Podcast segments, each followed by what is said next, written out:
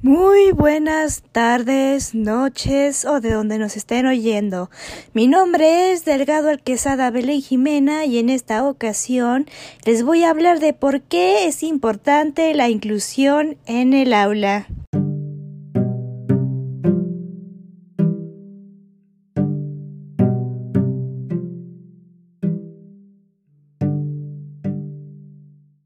De los cambios más significativos que ha experimentado la sociedad española en los últimos tiempos es el aumento de la diversidad multicultural y su adaptación a las diferencias relacionadas con el origen étnico, la orientación social, el nivel económico social, el religioso. Es por ello que es importante apostar por la inclusión en el aula. En UNIR abordamos las claves del aula inclusiva y la diversidad en la escuela. Esta mayor diversidad exige una nueva adaptación a esta sociedad multicultural a la que la educación no puede ser ajena. Sin embargo, lo que a priori algunos consideran un problema es una oportunidad real para fomentar una sociedad más respetuosa, democrática e inclusiva a través de la educación. La integración educativa representa un punto de inflexión en el desarrollo de políticas de atención a la diversidad social y escolar. En 1985, con la publicación del Real Decreto de Orientación de la Educación Especial, se iniciaba este proceso de cambio radical que apostaba por los principios de integración y normalización, introduciendo el concepto de necesidades educativas especiales en su desarrollo legislativo posterior.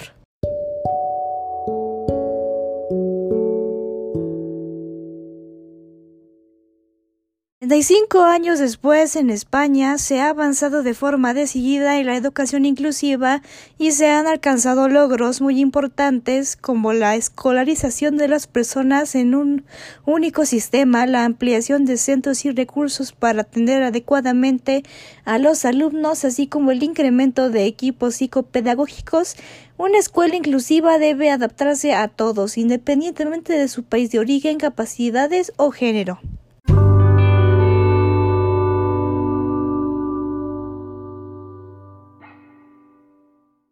Ahora les hablaré de las características del aula inclusiva.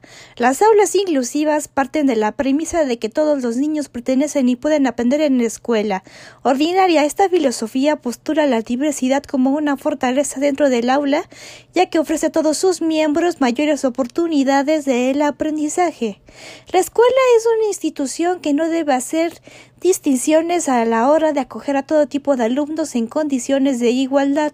Los maestros, por su parte, tienen el desafío de crear aulas inclusivas donde los estudiantes de todos los orígenes se sientan representados y bienvenidos. El objetivo, ofrecer las mismas oportunidades a todos, pero huyendo del uniformismo. La diversidad nunca es un problema.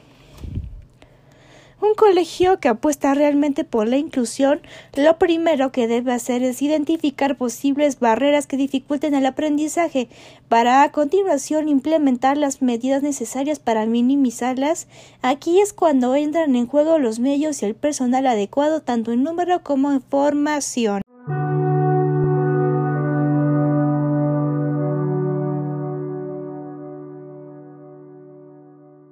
Teniendo en cuenta todos estos aspectos, estas son algunas de las características de la escuela inclusiva. Se centra en las necesidades de los alumnos ofreciendo a todos las mismas oportunidades educativas, así como las ayudas para su desarrollo. Para garantizar la participación de los alumnos, una escuela inclusiva debe promover ambientes de aprendizaje.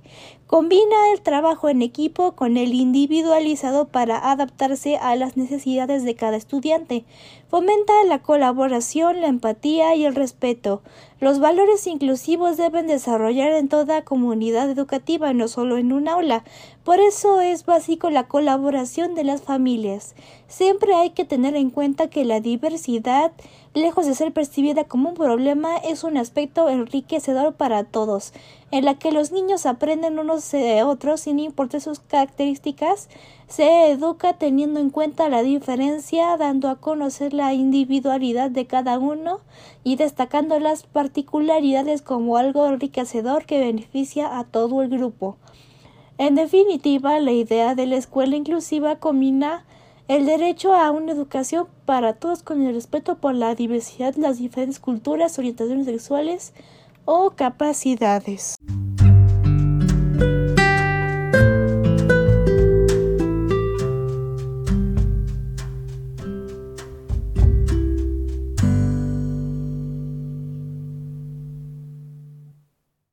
¿Cómo aplicar la inclusión educativa en el aula?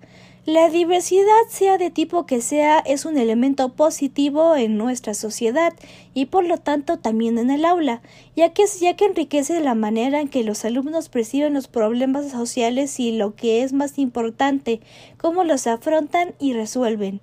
Los docentes deben contar con la capacitación y formación adecuada para conseguir aulas realmente inclusivas. Por eso su función va mucho más allá de saber transmitir conocimientos, también es importante ser flexible, empático y saber conectar con los demás. Además, es fundamental la observación para saber detectar posibles problemas en la práctica. Será necesario conjugar estos aspectos con una variedad de recursos y estrategias para dar respuesta a diferentes necesidades. En las aulas se puede implementar distintas estrategias para contribuir al desarrollo de la inclusión educativa. Algunas de estas podrían ser explorar las capacidades individuales de los estudiantes más allá del currículum oficial de la escuela y su aprendizaje, permitiéndoles expresar en qué puedan ayudar a los de sus compañeros a mejorar académica y personalmente. La implicación de las familias en el proceso de enseñanza-aprendizaje es una de las mejores formas de predecir el éxito de la escuela.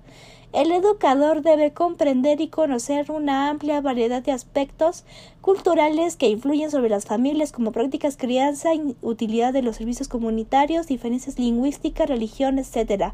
Una buena estrategia es la entrevista de los padres, madres y a otros miembros de la familia que tienen una relación directa con el niño en su propio contexto cultural. Se puede pedir a cada estudiante que escriba su habilidad oculta o la ayuda que le ofrece para que todos lo sepamos de a quién acudir cuando necesitamos apoyo en alguna tarea. Esto no solo contribuye a desarrollar las propias habilidades, sino que además ayudará a que descubran que tienen capacidades importantes para mantener y desarrollar la comunidad que forman. Debe desarrollarse un lenguaje compartido entre todos los docentes. Lo recomendable es diseñar un plan que pueda ser llevado a la práctica por cada maestro observando cómo responden los alumnos.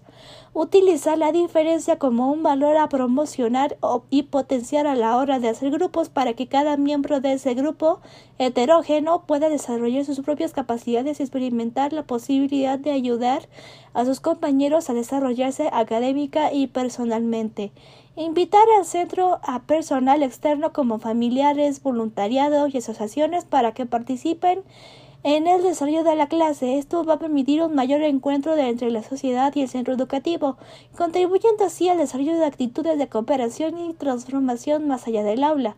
Además, la irrupción de las nuevas tecnologías permite aprovechar el potencial para desarrollar nuevos modelos de aprendizaje que contribuyan directamente a crear aulas que favorezcan la inclusión educativa.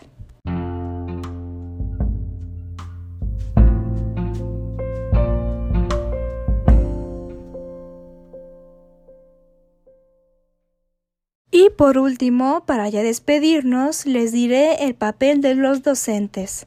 El rol de docente juega un papel esencial en la inclusión y por ello es de vital importancia contar con la formación y especialización necesarias que permitan este cambio educativo, como es el caso del Máster en Educación Inclusiva e Intercultural de la UNIR. Para poder realizar con éxito una buena intervención educativa, los educadores deben poseer una formación adecuada que permita conocer y aplicar estrategias de inclusión y diversidad. La educación inclusiva implica una visión diferente de la educación común basada en la valoración de la heterogeneidad. Además de la capacitación teórica, se adquirirán las habilidades necesarias para manejar las situaciones de discriminación o acoso que pueden aparecer en el aula. Discriminaciones relacionadas con la raza, el origen étnico, la orientación sexual, el nivel socioeconómico, la religión u otras ideologías diferentes a las de la mayoría, por eso se debe tratar de conseguir ver a la escuela como una institución educativa responsable de la formación y del aprendizaje, en la cual se producen intercambios que favorecen el conocimiento, el desarrollo de completas competencias cognitivas, de afectividad con los demás, comunicativas y en la que en definitiva se construye la entidad de las personas.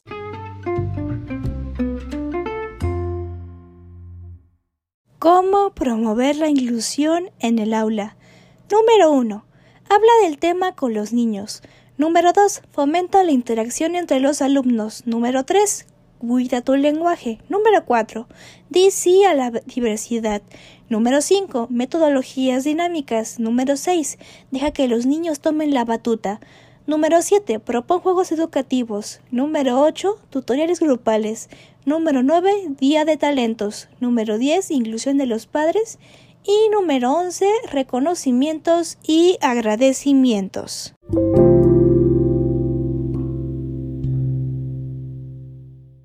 Para despedirnos, solo queda decirles que la inclusión es un aprendizaje básico a la hora de educar a los menores, enseñarles que todos son iguales, que todos tienen los mismos derechos y oportunidades, sean como sean y de donde sean.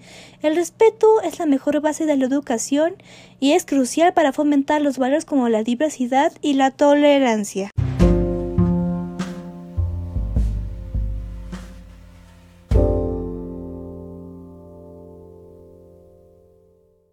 Hasta aquí los dejo. Mi nombre es Delgado Alquesada Belén Jimena. Agradezco mucho a las páginas de guía infantil y a www.unir.net por la información. La música que estuvieron escuchando fue el soundtrack de Intensamente de Disney. Es una película muy buena. Vayan a verla. Y agradezco a la plataforma Anchor por permitirme hacer este podcast. Que tengan una excelente noche y nos vemos pronto.